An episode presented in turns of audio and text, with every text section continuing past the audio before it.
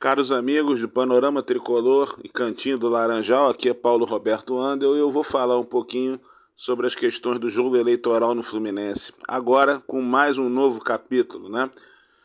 O trabalho que o Fluminense faz de forma jurídica contra o voto online e com isso sabotando a dezenas de milhares de sócios do Fluminense país afora, que em muitas situações é, já que não conseguem acompanhar as partidas do clube, por morarem muito fora do, do, do, dos locais onde o Fluminense costuma atuar, enfim, com despesas enormes que precisariam para sua logística e acomodação, é, esses torcedores, além de apoiarem o Fluminense quase que de maneira sentimental por meio dessa contribuição, de, dessa mensalidade, é, os torcedores também sonham participar ativamente da vida do clube.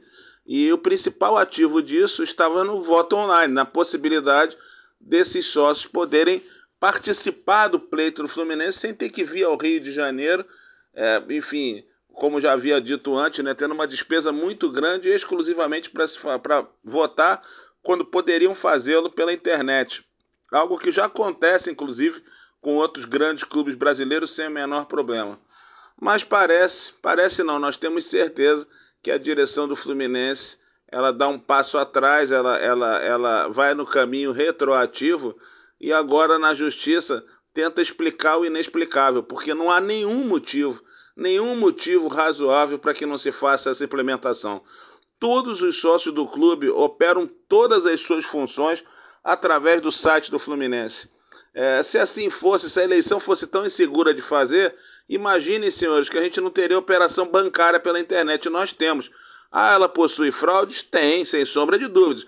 Agora, imaginem vocês a quantidade e o volume financeiro de operações feitas na internet relacionadas ao total de fraudes. É claro que é muito pequeno e a questão da segurança do voto é muito mais fácil de implementar do que a segurança do sistema bancário. Isso é questão de vontade política e qualificação de quem preste serviço. Enfim, Fluminense, é, não Fluminense, né? A atual gestão, mais uma vez, dá uma tremenda bola fora, trata o, o, o sócio torcedor como paspalho, né?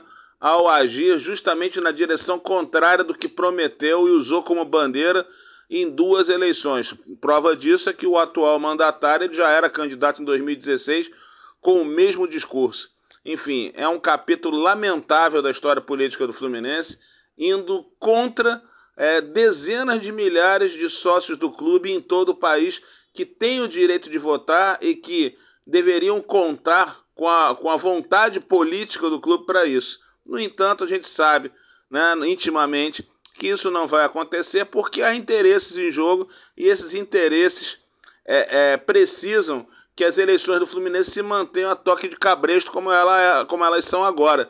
Né? Um grupelho, mil, duas mil pessoas, duas mil e quinhentos, se muito, que participem desse processo num clube que só de sócios tem quase 60 mil, segundo dados do próprio, da própria instituição, e desses 60 mil a gente sabe que pelo menos 80% são sócios torcedores, então a gente está falando aí de 40 e poucas mil pessoas, e dessas 40 e poucas mil pessoas, uma base considerável delas está apta para votar.